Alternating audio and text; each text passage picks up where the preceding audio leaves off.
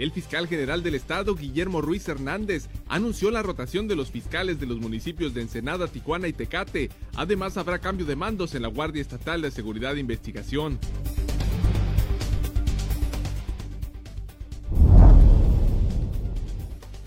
La delegación Ensenada de la Cruz Roja Mexicana apoyará a las autoridades de salud con la instalación de un área provisional de atención a pacientes, carpas hospitalarias que tendrán una capacidad de albergar de 24 a 28 camas.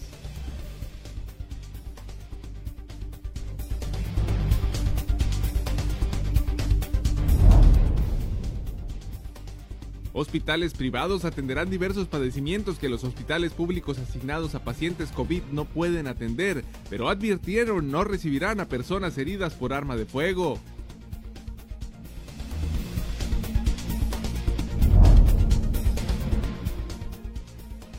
Carlos Ibarra Guiar fue reelecto por un año más como presidente del Consejo Coordinador Empresarial de Ensenada, con ocho votos a favor de los once integrantes de dicha organización que acudieron ayer a la sesión para renovar la directiva del Consejo Coordinador Empresarial.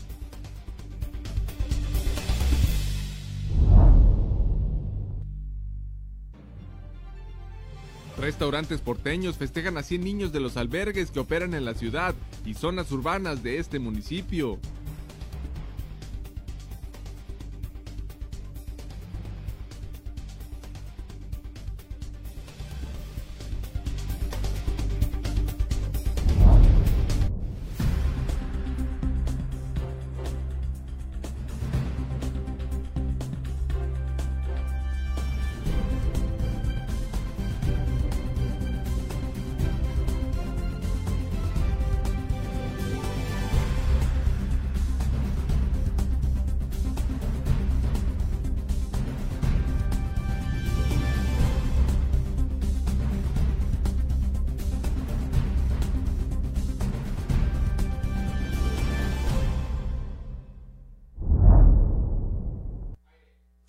Bienvenidos a Zona Periodística de este viernes primero de mayo de 2020. Zona Periodística es una coproducción del periódico El Vigía y en La Mira TV.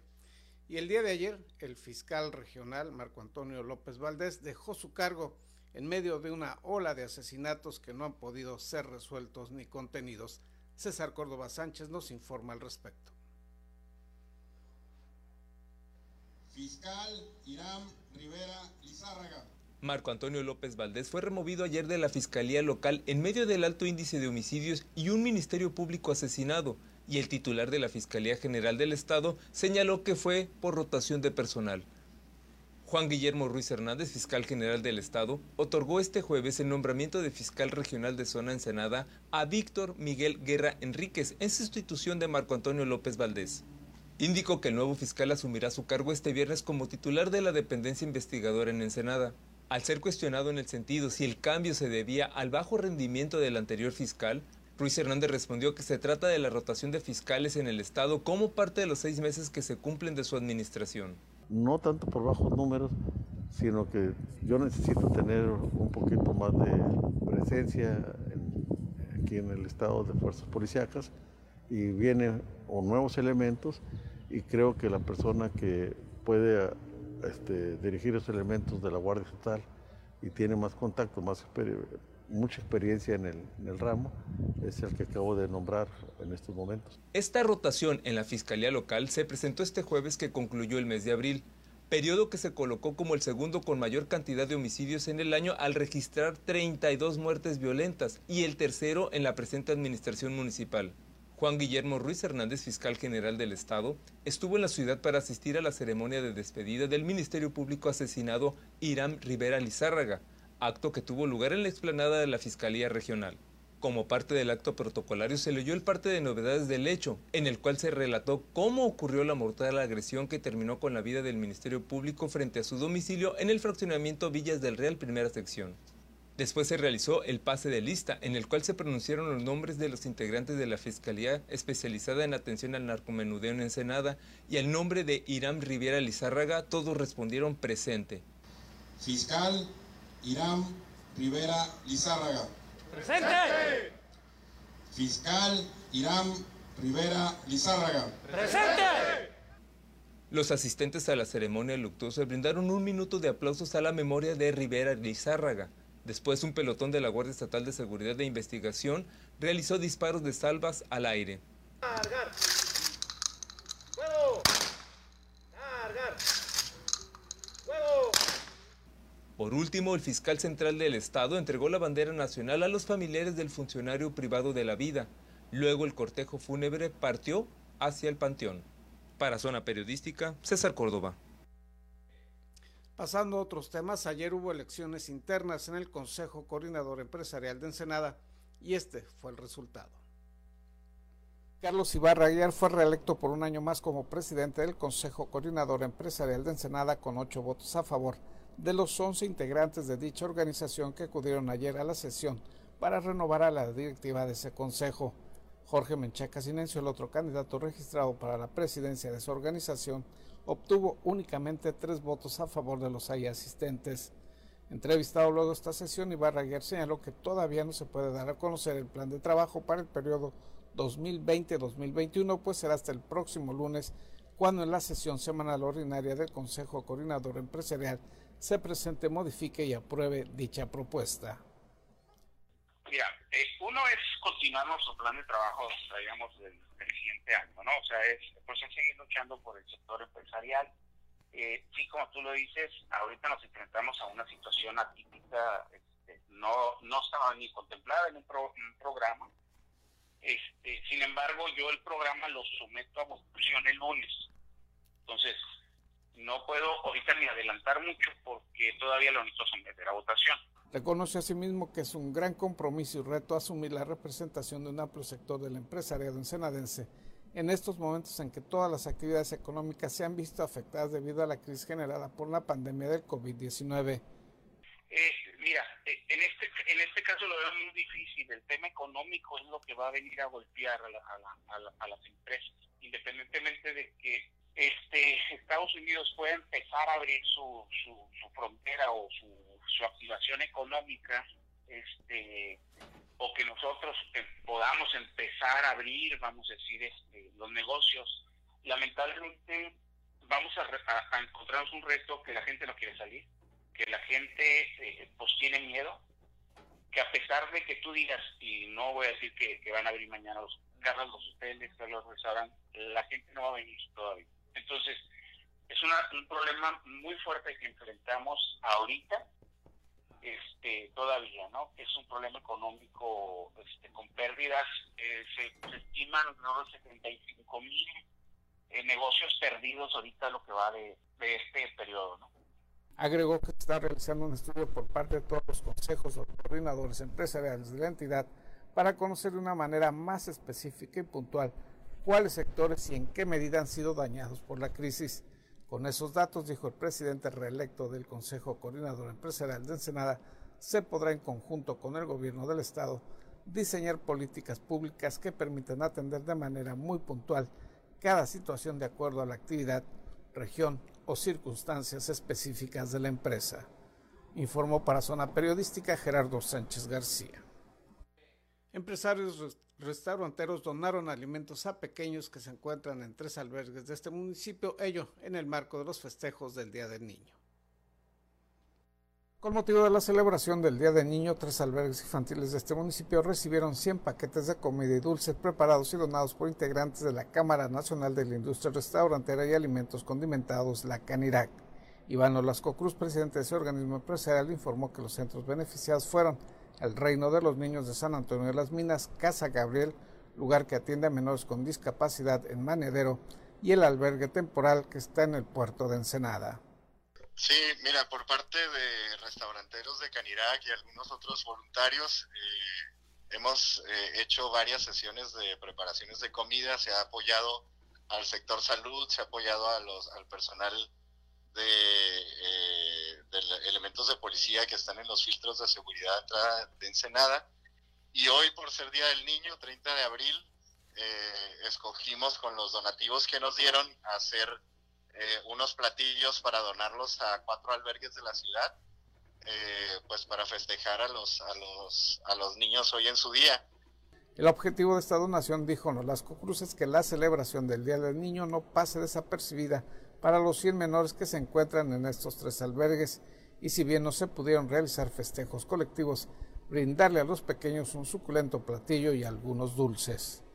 Regularmente eh, en esta época reciben muchos apoyos de grupos, pero pues por la misma contingencia hoy ha mermado eh, pues un poquito el ofrecimiento de, de, festejo para los niños que se encuentran en albergues y es por eso que Canirac hoy decidió dedicar su producción para festejar a todos los niños. Les vamos a mandar, eh, eh, son unas órdenes de, eh, para niños de espagueti a la boloñesa con bolsitas de dulces. Y bueno, pues esperemos que en medio de, de toda esta crisis que está sucediendo, pues poder alegrar el día un poquito a, a, niños que lo necesitan mucho en estos momentos. El dirigente recordó que el sector restaurantero ensenadense trata de ser recíproco con la comunidad ya que también ha colaborado con alimentos para la policía que está en los filtros de seguridad por el COVID-19 y también se ha apoyado al personal de salud de los hospitales.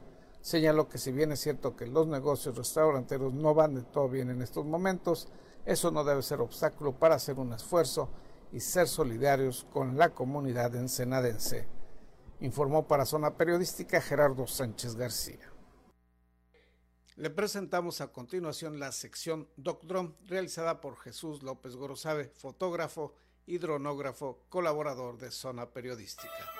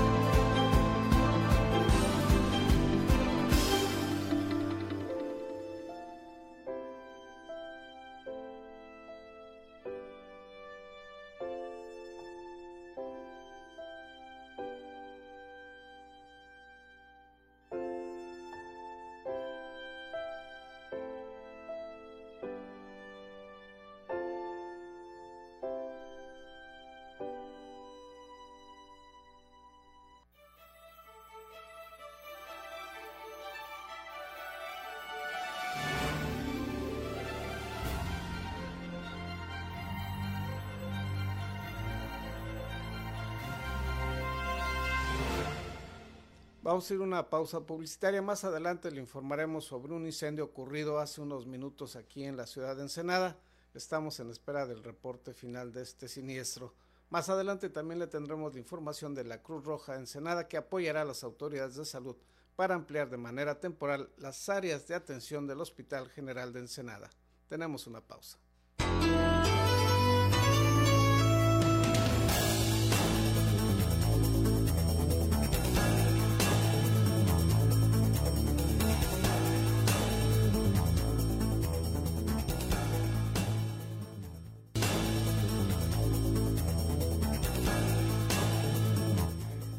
Y en el marco de las medidas de atención a quienes sean víctimas del COVID-19 se ampliará de manera temporal los espacios hospitalarios en este puerto. La delegación Ensenada de la Cruz Roja Mexicana apoyará a las autoridades de salud con la instalación de un área provisional de atención a pacientes, carpas hospitalarias que tendrán una capacidad de albergar de 24 a 28 catres camillas. Rubén Roseñol Monje, vocero de la Benemérita Institución, informó lo anterior y señaló que en los próximos días se instalarán dos carpas hospitalarias en el estacionamiento del Hospital General de Ensenada. Eh, vamos, tenemos dos, dos carpas con capacidad de 12 a 14 eh, catres camilla en cada carpa y se las vamos a, facilitar por esta contingencia al Hospital General que nos dicen va a ser para tratar pacientes que tengan COVID-19 pero que no, estén, no necesiten eh, ventiladores, ¿no? sino nomás los cuidados de medicamentos y la atención médica. Según explicó en dicha área, serán atendidos pacientes contagiados con COVID-19, pero que no requieren ventiladores, sino solamente medicamentos y atención médica constante. Las carpas o tiendas de campaña tienen una estructura que permite soportar vientos, lluvias e incluso nevadas. Cuentan con una doble pared, lo que permite mantenerlas en condiciones estables de temperatura, explicó Rosiñol Monje. Eh, las características que tienen estas son las carpas militares, se llaman Extent, son este, americanas y son fáciles de armar, una estructura que soporta vientos, nevadas, lluvias fuertes y que tienen doble pared. Entonces, eso de que tengan la doble pared los hace que estén aisladas. Asimismo, dijo por parte de la Cruz Roja Ensenada se facilitarán 24 o 28 catres camillas pues cada carpa puede albergar de 12 a 14 de esas camas especiales. El vocero de la Benemérita Institución expresó el total respaldo a las autoridades para la prevención y atención de la pandemia. Sí, también los catres ya ellos en base a, las necesidades de ellos los pueden poner más juntos, pueden caber hasta 14, de 6 a, de, de 12 a 14 en cada carpa. También les vamos a facilitar los catres, claro, que son catres para hospitales. Aclaró también que por el momento Cruz Roja Ensenada no está realizando el traslado de pacientes sospechosos o contagiados de COVID-19, pues esa labor la están realizando por el momento otras corporaciones, instituciones o voluntarios. La razón, dijo, es que si se utilizaran las ambulancias y personal de Cruz Roja para ese tipo de traslados, durante el proceso posterior de sanitización y descontaminación, la ciudad de Ensenada se quedaría descubierta por varias horas en el servicio de atención de urgencias, lo cual, puntualizó, no puede ser posible, informó para Zona Periodística Gerardo Sánchez García. Y este es el informe de la situación del COVID-19 en Baja California este viernes primero de mayo.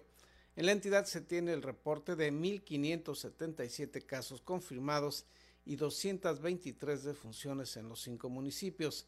En Mexicali hay 580 personas resultaron positivas al COVID-19 y 55 muertes a causa de este coronavirus. En Tijuana son 859 los casos confirmados y 153 muertes por esta pandemia.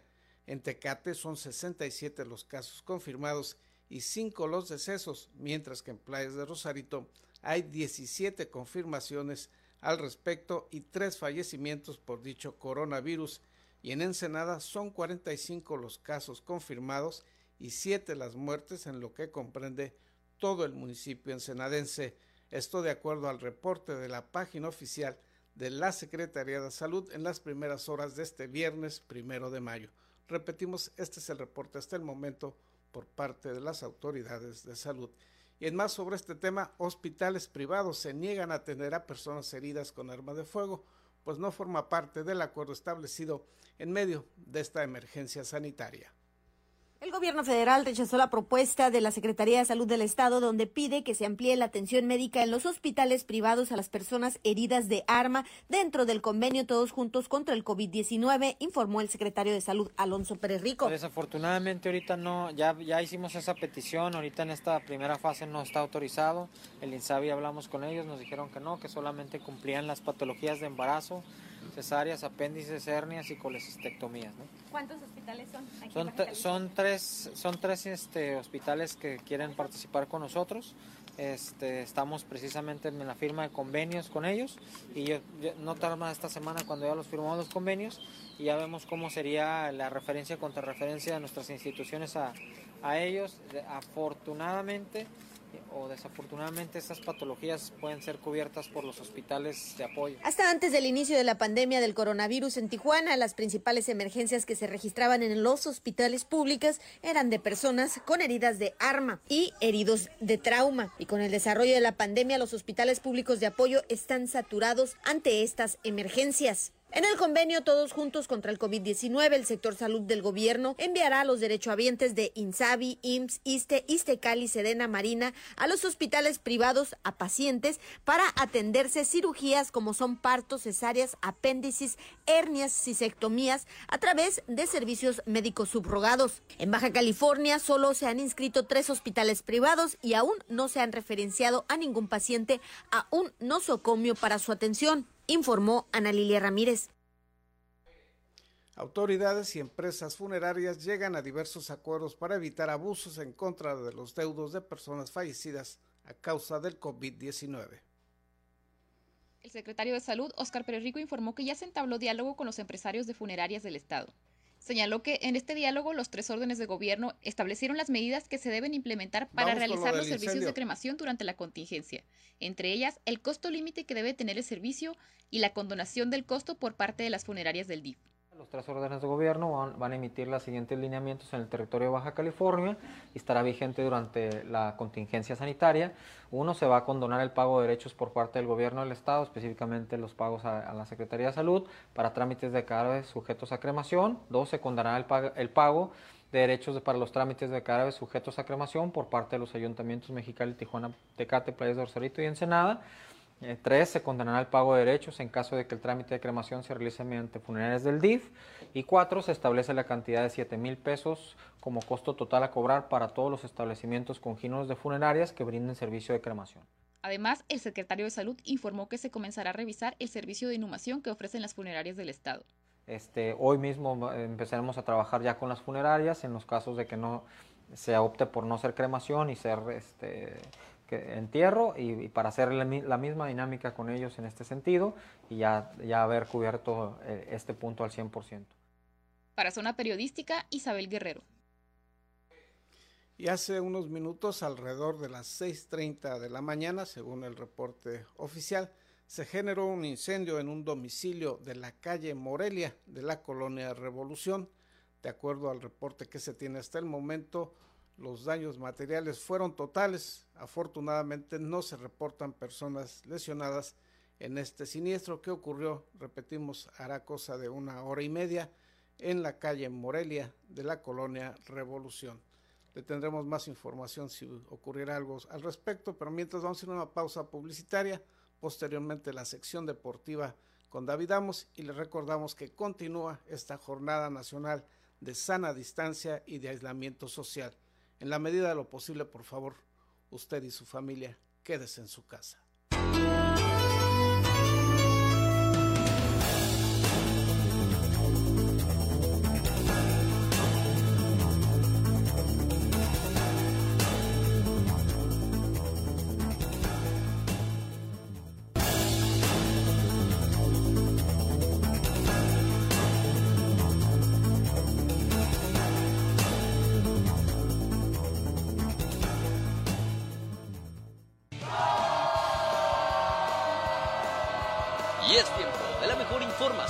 Deporte local e internacional. Acompaña a tu anfitrión David Amos con la nota, el análisis y toda la cobertura de los atletas y eventos deportivos del puerto. Ya inicia en la mira Deportes. ¿Qué tal amigos? Gracias por continuar con nosotros en las señales de La Mira TV y por supuesto Periódico El Vigía. Recuerden que esto es una colaboración entre Periódico El Vigía y en La Mira TV y llegó la hora de hablar de deportes. ¿Y qué les parece si iniciamos con toda la información deportiva del puerto de Ensenada? Porque el Instituto del Deporte y la Cultura Física de Baja California el INDE continuó esta semana la capacitación a entrenadores con el tema alternativa de planificación del proceso de entrenamiento después del confinamiento. ¿Qué quiere decir? Bueno, como ya todos sabemos, estamos en el tema y en la contingencia sanitaria que está afectando a nuestra ciudad y al mundo entero, por lo tanto muchísimos deportistas eh, están en sus casas, están sí haciendo actividad física, sin embargo nunca se va a comparar el entrenamiento en casa con el entrenamiento realmente eh, eh, en sus zonas de entrenamiento donde acostumbran hacerlo. Por lo tanto, ¿qué va a pasar cuando se termine esta contingencia? Los deportistas no pueden empezar como si nada hubiera pasado, no pueden empezar sus entrenamientos, sus cargas de trabajo, sus competencias, etcétera, como si no hubiera existido la contingencia sanitaria. Obviamente, obviamente se pierden muchas habilidades, etcétera. Por lo tanto, aquí el INDE está dando capacitación a los entrenadores que forman parte de este instituto para que puedan así entrenar a sus muchachos en las diferentes disciplinas deportivas, eh, natación, atletismo, ciclismo, patines, canotaje, lo que quieras tú, para que puedan así tener los atletas una mejor adaptación al entrenamiento después de la contingencia. Me parece muy buena idea, me parece algo muy bueno que el Instituto del Deporte está tratando de siempre capacitar, porque vaya que nos hace falta capacitación.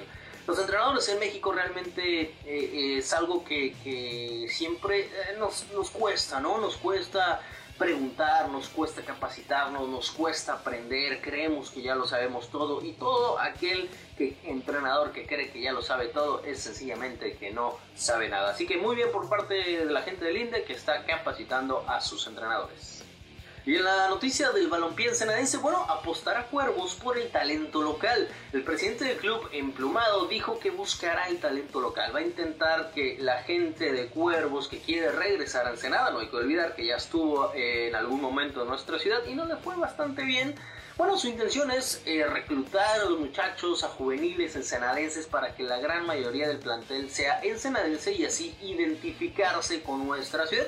Me parece muy bueno, que bueno, que si vas a, estar trabajando el proyecto se va a dar en nuestra ciudad, que por lo menos los futbolistas en su mayoría sean ensenadenses con algunos refuerzos fuera, ¿por qué no? ¿Verdad? Para hacer eh, un equipo más competitivo. Sin embargo, pues bueno, ahí no está el tema. Solamente no, la cosa no es de, ah, vamos a buscar dónde está el talento, vamos a buscar que el proyecto se dé. No, hay que también pagarle a los jugadores. Ya vimos todos los problemas que hubo en otras ocasiones que se fueron con deudas, salieron corriendo prácticamente de la ciudad. Entonces, esperemos que esto no suceda y que se aproveche el talento en Senadense.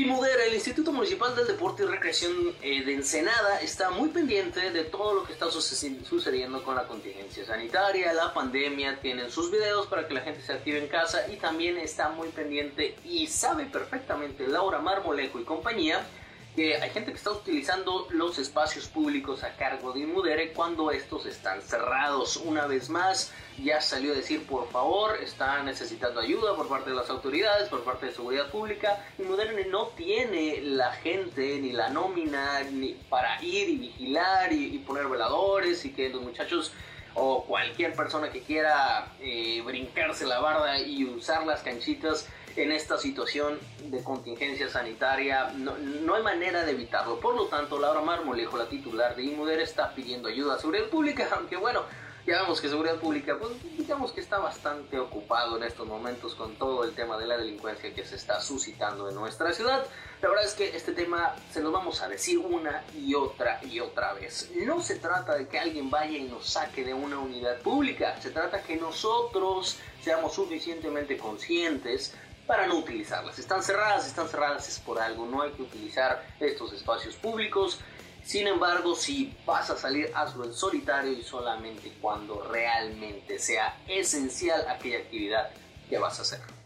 Y en la nota internacional, bueno, ven bastante complicado y difícil los Juegos Olímpicos de Tokio 2021. Así es, les explico rápidamente, Juegos Olímpicos Tokio 2020 obviamente se cancelaron, eh, se recorrieron para 2021, aunque aún así se van a llamar todavía 2020, se va a quedar el eslogan. Eh, sin embargo, lo ven difícil, lo ven difícil porque mientras no exista una vacuna, realmente está en vilo, realmente está en juego. Lo más seguro es que no, si no hay vacuna, no va a haber Juegos Olímpicos y se van a cancelar. ¿Por qué? Porque un evento de, de, esta envergadura, de este tamaño realmente, pues no, no se trata solamente de que Japón haya dominado el tema de la contingencia, no, porque va a recibir atletas de todos los rincones del mundo, de donde me digas, del país donde me digas, en muchísimas disciplinas, van a recibir atletas de por todos lados que pudieron estar expuestos a la contingencia. Y si el tema del COVID-19 no se resuelve en todo el mundo, pues es imposible que exista un evento donde incluyan a la gran mayoría de los países del mundo. Por eso, la única solución es que exista la vacuna. Así que yo se los adelanto de una vez, si no hay vacuna, no hay Juegos Olímpicos de Tokio 2020 o en este caso 2021. Ahí el comité lo ve complicado, ahí está la noticia, esperemos y, y todo parece ser que por ahí de septiembre pudiera llegar la gente en los Estados Unidos. Bueno, eh, no lo sabemos, esto no es información, simplemente hay especulaciones de que pudiéramos tener una vacuna por ahí de septiembre más o menos, finales del 2020. Veremos qué sucede, ojalá sea esto verdad para que podamos tener Juegos Olímpicos, el evento deportivo más importante del orbe se tiene que realizar. Sea en 2020, sea en 2021 o cuando sea, porque un evento así se disfruta y con ganas.